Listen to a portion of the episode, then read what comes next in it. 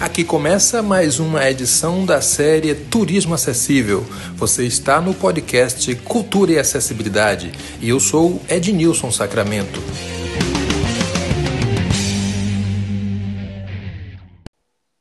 Olá, você que acompanha esse podcast Cultura e Acessibilidade. No episódio de hoje, nós conversamos com Conceição Monteiro, ela que é especialista em acessibilidade e inclusão social. Conceição é um nome de referência no quesito acessibilidade, inclusão social, diversidade. Conceição, seja muito bem-vinda ao nosso podcast. Eu queria que você começasse dizendo de que lugar você fala, o que você faz. Pois não, boa tarde, um prazer estar aqui com você, Ednilson. Eu agradeço o convite e assim, estou falando de São Paulo, capital, né, capital do estado de São Paulo. É, trabalho na área de acessibilidade, inclusão, reabilitação, capacitação de pessoas com deficiência ou em vulnerabilidade social, uma vida toda, aí, mais de 30 anos. E nos últimos 13 anos, é, direcionada também para acessibilidade e inclusão na área de turismo acessível. Muito bem. Conceição, pela experiência que você tem, que opinião você expressaria sobre acessibilidade na sociedade atual em relação a essas pessoas que convivem com algum tipo de deficiência ou mobilidade reduzida? O que significa essa palavra acessibilidade para você? É, então, acessibilidade é qualquer pessoa poder chegar ou falar ou se comunicar ou fazer o que ela quer fazer com autonomia e segurança, respeitando as diferenças de cada uma dessas pessoas. Se eu fizer um olhar panorâmico aí né, nesse período todo, nesses anos todos que eu trabalho na área de inclusão e acessibilidade, até antes de se falar em acessibilidade, eu posso dizer que assim a nossa cultura brasileira, ela vem, a gente vem desenvolvendo devagarzinho, devagarzinho. Nós estamos aí quebrando alguns paradigmas na nossa cultura e começando a enxergar o direito de todas as pessoas, de todas as pessoas, fazerem o que elas querem e ter acesso ao que elas querem com autonomia e segurança e com as tecnologias, com as adequações ou adaptações que cada uma dessas pessoas precisam, sejam crianças, sejam adultos, sejam adolescentes ou idosos, qualquer pessoa. Eu sei também que você trabalha com inclusão social, elaboração de projetos sociais, trabalha muito para instituições e outras organizações. Hoje, como você vê essa questão da preocupação é, das instituições com relação a esse público? Existe uma tendência, existe uma, uma busca maior para atender esses requisitos de acessibilidade e de inclusão? Olha, vou te falar, em algum é, depende, depende do segmento, porque às vezes assim, o que, que acontece? As organizações e as empresas, principalmente, é, elas têm o discurso, elas têm o discurso do interesse do fazer, mas quando a gente vai para a prática, quando a gente apresenta o projeto, quando a gente começa realmente a aprofundar o que é necessário fazer, as empresas, muitas delas recuam.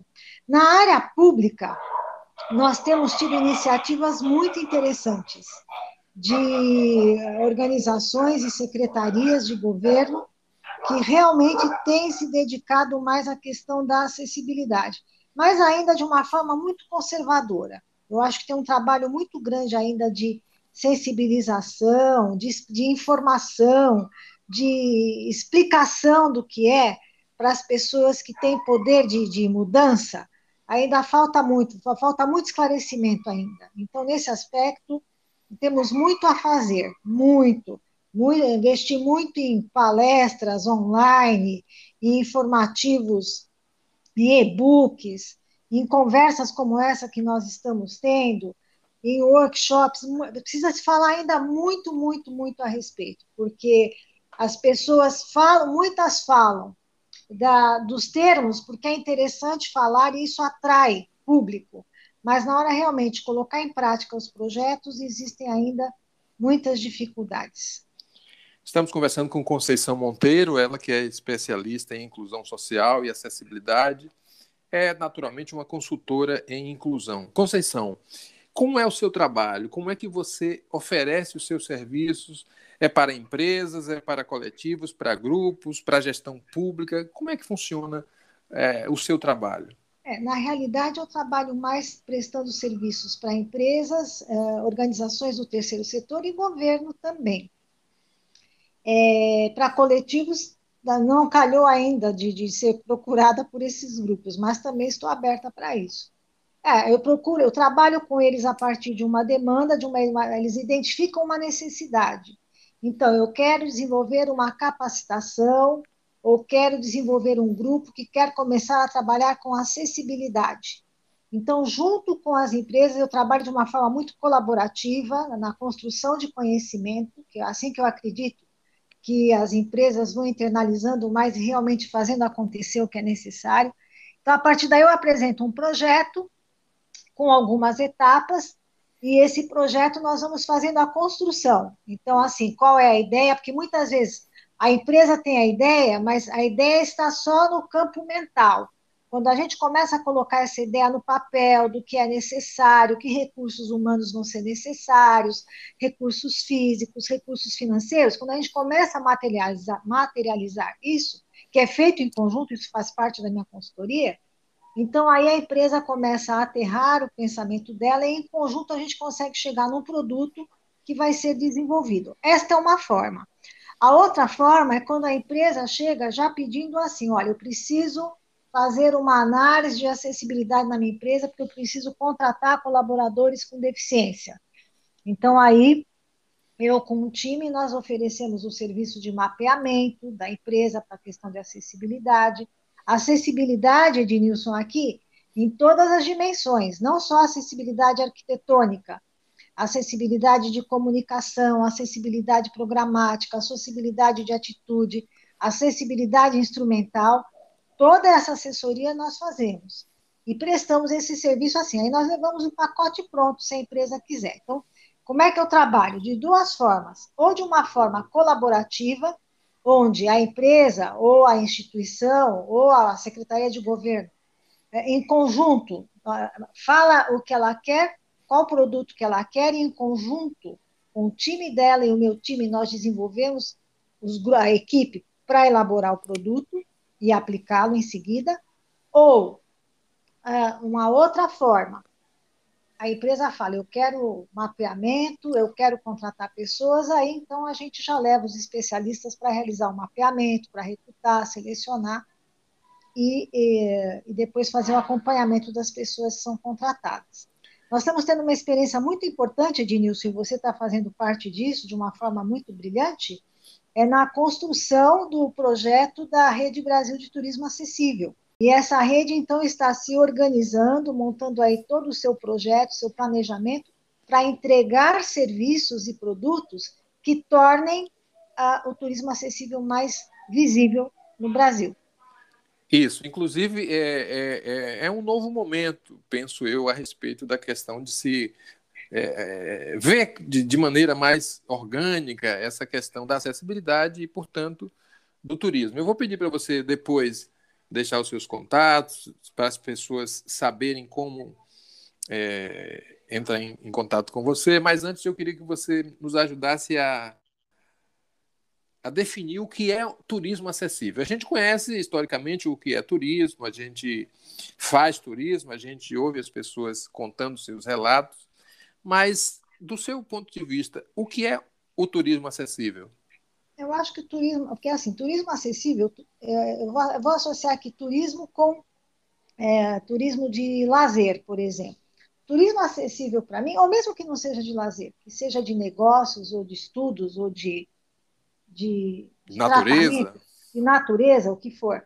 É, turismo acessível para mim é aquele turismo que permite a qualquer cliente, tenha deficiência ou não, tenha idade ou não, é, poder chegar ao destino que ele quer chegar com as condições necessárias que ele precisa, mediante as, as funcionalidades que ele tem, é, que ele consiga chegar lá de uma forma satisfatória, se sentindo seguro e com a autonomia que ele consegue ter. Então, por exemplo, se eu sou uma pessoa de 60 anos, eu tenho dificuldades para andar grandes distâncias, eu tenho dificuldade para subir escada, Eu, eu, o que, que eu quero? Eu quero ir, por exemplo, para Ouro Preto. Eu quero chegar em Ouro Preto e eu quero ter as condições de conhecer os pontos turísticos de Ouro Preto, de forma que as minhas dificuldades de caminhar, de subir escada, não sejam impeditivo para eu curtir os pontos turísticos de lá. Então, com isso, eu estou contando que eu vou ter um transporte adaptado, que as pessoas que forem me receber nos pontos turísticos lá vão ter alternativas. Se tem lugar para subir muita escada, eu vou ter uma sala onde a pessoa vai poder projetar o que tem dentro daquela igreja para eu não precisar subir, ou vai ter alguém que vai me explicar com réplicas o que, que tem lá dentro, ou eu vou ter uma audiodescrição do que tem lá dentro, um áudio-vídeo. Enfim, isso para mim é acessível. É turismo acessível. Eu vou ter um outro aspecto também importante. Eu vou ter pessoas que saibam me atender e que entendam a minha, a minha limitação de andar, ou de não enxergar, ou de não ouvir, ou de ter uma limitação de compreensão, que isso não seja um obstáculo para a pessoa que está lá, o guia turístico que está lá, que ele não queira me atender por causa das minhas dificuldades. Pelo contrário, que ele esteja muito bem treinado e preparado para atender eu com as minhas diferenças, ou qualquer outra pessoa que tenha necessidades especiais. Engraçado que você trouxe aí vários pontos que eu ia abordar mais adiante, que são as principais recursos e características que é, dão conta de um turismo acessível. Mas eu queria que você falasse sobre a, a edificação hoteleira, por exemplo, que é uma parte do elo do turismo interessante, né? interessante e fundamental. É, como você vê essa questão da, da acessibilidade e mobilidade? Como deve é, um empreendimento hoteleiro é, se portar e quais os recursos que ele deve oferecer a esse turista? Olha, a questão da hotelaria é muito interessante, porque a Lei Brasileira de Inclusão, que rege aí todas as ações de acessibilidade, inclusive na área do turismo, ela tem um, um artigo lá que vai falar da rede hoteleira que tem que ter uma adequação, um percentual de quartos adaptados. Isso estava na lei. Todos os artigos da lei, eles devem ser regulamentados. E esse da hotelaria, ele já foi regulamentado, ou seja, ele já tem que ser executado mesmo. E, e a rede hoteleira, ela então, ela tem que prever alguns quartos com adaptações, ela tem que ter a sinalização, ela tem que ter a comunicação para pessoas com qualquer tipo de deficiência, e tem algumas regras também estabelecidas, não só como deveres da, da rede hoteleira, mas como deveres também do turista com deficiência. Então, ele deve, se ele precisa de uma cadeira de banho, porque ele tem dificuldade, por exemplo, ele não anda, então, para tomar banho, ele precisa de uma cadeira de banho. Ele tem que avisar com antecedência que ele vai necessitar, necessitar dessa cadeira, porque o hotel ele não é obrigado a ter, ele é obrigado a ter essa tecnologia assistiva se o turista com antecedência, me parece que é uma antecedência de 24 horas, é, comunicar que precisa desse tipo de tecnologia. Então, a rede hoteleira, eu, é, eu acredito que essa, essa, esse artigo da lei que já foi regulamentado é o que mais norteia, é, é um dos que está mais avançados em termos da hotelaria. Agora, o que, que acontece? Muitos hotéis já foram construídos antes de ter a, as leis de acessibilidade. Então, não dá para você ter a, a, as áreas adaptadas como a lei prevê. Mas para esse, esses daí que não conseguem mexer na estrutura, na sua estrutura física, para garantir a adequação, porque tem uma diferença entre adequação e adaptação, conforme a norma da BNT 9050. A adequação é quando você já pensa em construir um hotel pensando em atender todas as pessoas com deficiência ou não. Então, todas as áreas já têm que ser adequadas, ou seja, com as medidas certas, e com todas as acessibilidades pensadas, planejadas. Quando o hotel já era, se ele já é antigo e não tem muita estrutura para você fazer grandes mudanças, você não faz adequação, você faz adaptações. Então você faz algumas adaptações razoáveis, alguns ajustes. Esses ajustes podem ser ampliar o espaço de uma porta onde não passa uma cadeira de rodas, Pode ser um cabideiro que é muito alto e que pode ser colocado mais baixo para qualquer pessoa poder acessar o cabideiro. É, pode ser a, todas as portas do espaço do quarto sinalizadas também em braille. é, deve ser, e aí depende de ter adaptação ou não, todo o time do hotel, que isso é acessibilidade atitudinal, é estar tá preparado para receber o, o hóspede com qualquer tipo de deficiência e saber a forma de conduzir, de, de, de, conduzir essa pessoa nas instalações do hotel, as orientações, intérprete de Libras, ou um aplicativo em Libras para poder se comunicar com um hóspede com deficiência auditiva, piso tátil, para orientar as pessoas com deficiência visual, ah, cardápio em braille, ou então algum áudio cardápio para que a pessoa chegue no restaurante através de um aplicativo, saiba lá qual é o cardápio e possa se orientar. Mas, de qualquer forma, o mais importante Ednilson, que eu acho que todas as, as adaptações físicas de, de, comunicação, elas são fundamentais, fundamentais, na área digital também. Mas o muito mais importante, que é base de tudo, é, é o pessoal treinado. Porque se você tem o pessoal treinado em qualquer lugar para atender pessoa com qualquer tipo de deficiência, mesmo que haja algumas limitações na área de comunicação, é, no site, ou a, a, alguns déficits mesmo que, que, que, não viabilizem que a pessoa tenha total autonomia no espaço, se o pessoal estiver bem treinado, com certeza é, a pessoa vai ficar satisfeita no destino. O atendimento, pessoal qualificado, para mim é um diferencial é. 80%. Qualificação é fundamental. Inclusive, fundamental. eu tenho notado, não sei se é, se é o seu, sua sensação também, que os cursos de turismo pouco falam sobre acessibilidade.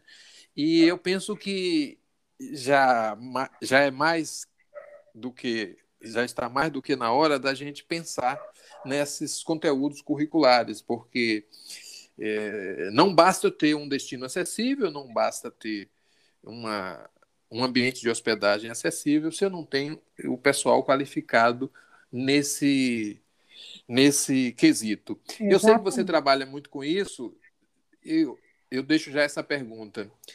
É, você consegue ajudar essas pessoas, esses empresários, a, a, esse mercado? Você tem como colaborar? Claro, a gente pode estar aqui com, e provavelmente sim, com pessoal de hotelaria, de estrutura, de destinos. É, você trabalha nisso? Você fornece esse serviço ajudando a esse trade? Sim. Sim, eu faço esse trabalho desde 2013. Eu até você está falando, eu estou lembrando, em 2013, junto à ABAV, que é a Associação Brasileira de Agentes de Viagem, e, aliás, eu comecei meu trabalho prestando um serviço lá por meio de uma agência de turismo especializada. Nós divulgamos, a ABAV, junto com essa agência, nós divulgamos um curso para agentes de viagem, do trade, né? Sobre turismo acessível. Nós tivemos duas inscrições na época, duas. E foi feito um trabalho de divulgação grande. Por quê? O pessoal do turismo ele não enxerga muito o turismo acessível como um nicho de negócio. Mas fora isso, sim, fizemos treinamentos para guias de turismo aqui na cidade de São Paulo, no interior de São Paulo, também para agentes de viagem. Eh, eu e um time, nós fazemos esse trabalho de treinamento em feiras também, palestras.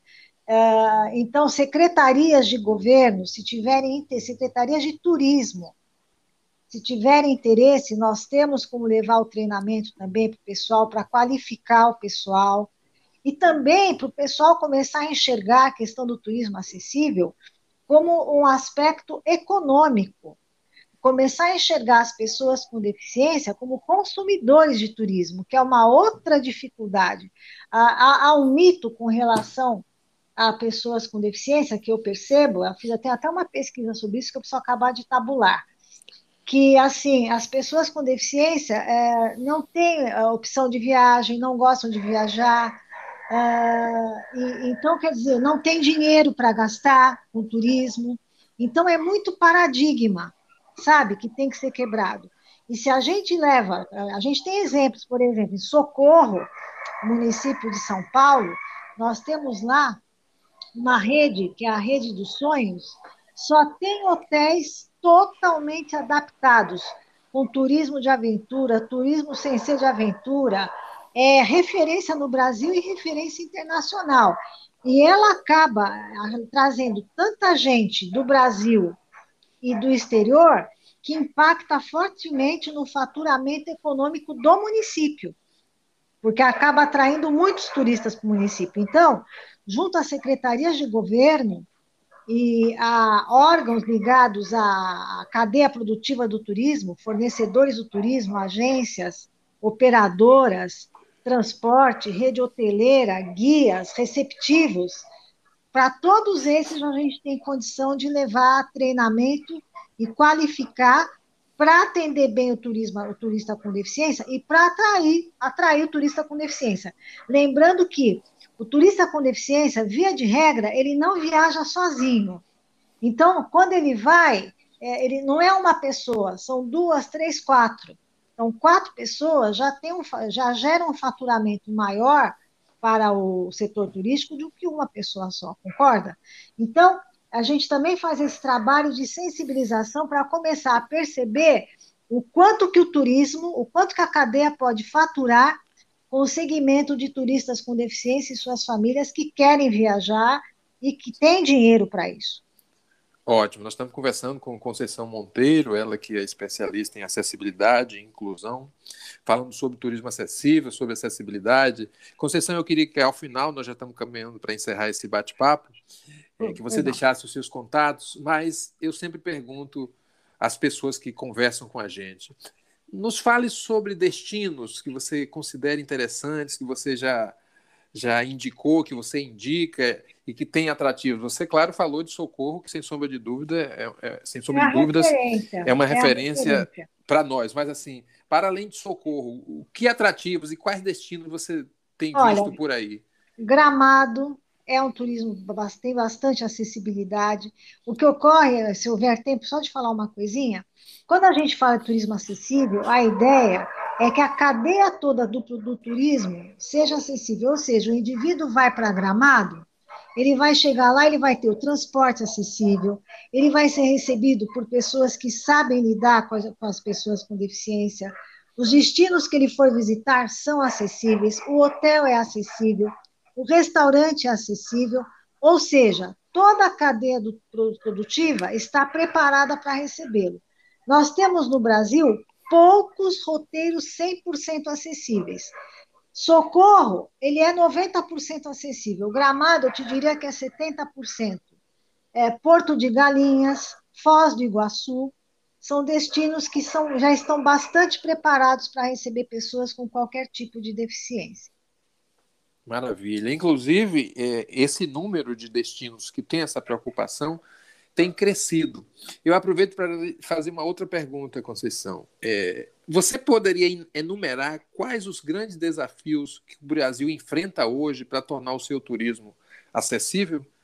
Ah, um, um desse tamanho, um bem grandão, é dar visibilidade. Visibilidade.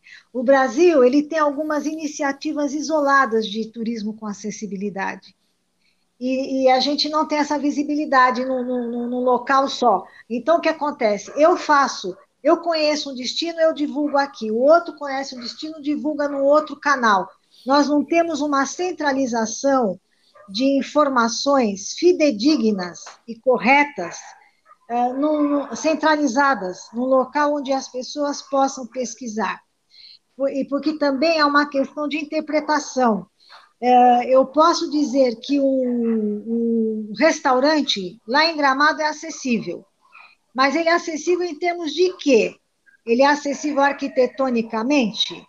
Ele é acessível do ponto de vista que a pessoa com deficiência visual, ela chegando lá, ela tem condições, é, através de um cardápio, através de um áudio, saber o que, que o, o qual é o menu do restaurante?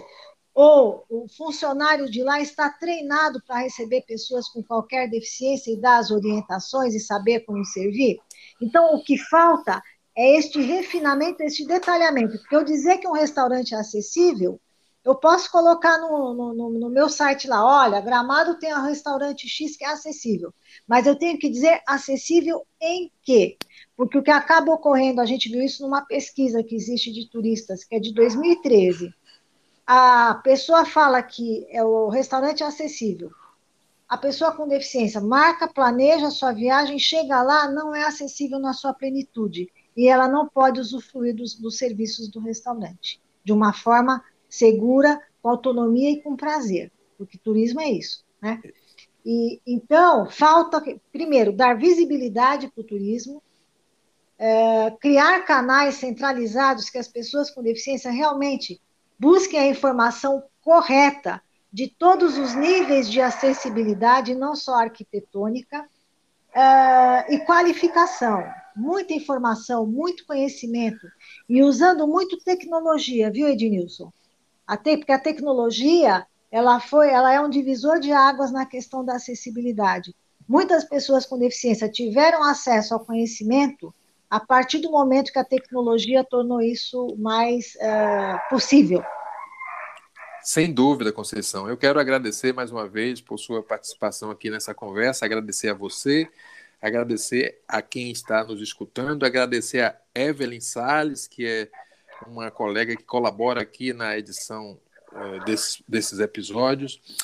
E para onde aponta o turismo acessível no Brasil? Sabemos que estamos vivendo num, numa época ainda de pandemia, mas é, o que você arriscaria dizer para onde aponta? Qual, qual, será o status do turismo acessível daqui a cinco anos, daqui a oito anos? Eu sou assim, como eu já venho aí de uma trajetória um pouquinho mais longa, eu, eu costumo ter muita visão panorâmica, sabe, Ednilson? É, eu vejo assim, o governo federal, não sei se já colocou no ar o, o plano, um plano que vai investir em turismo acessível. É, a Rede Brasil Turismo Acessível, ela vem com uma proposta bem dinâmica de contribuir para que o turismo se torne mais acessível e fazer provocações realmente para levar a qualificação, levar a informação, articular parcerias, realizar arranjos produtivos para dar visibilidade para o turismo né, acessível. Mas eu acho que daqui cinco anos a gente vai avançar, porque eu acho que a gente tem sempre avanço, né?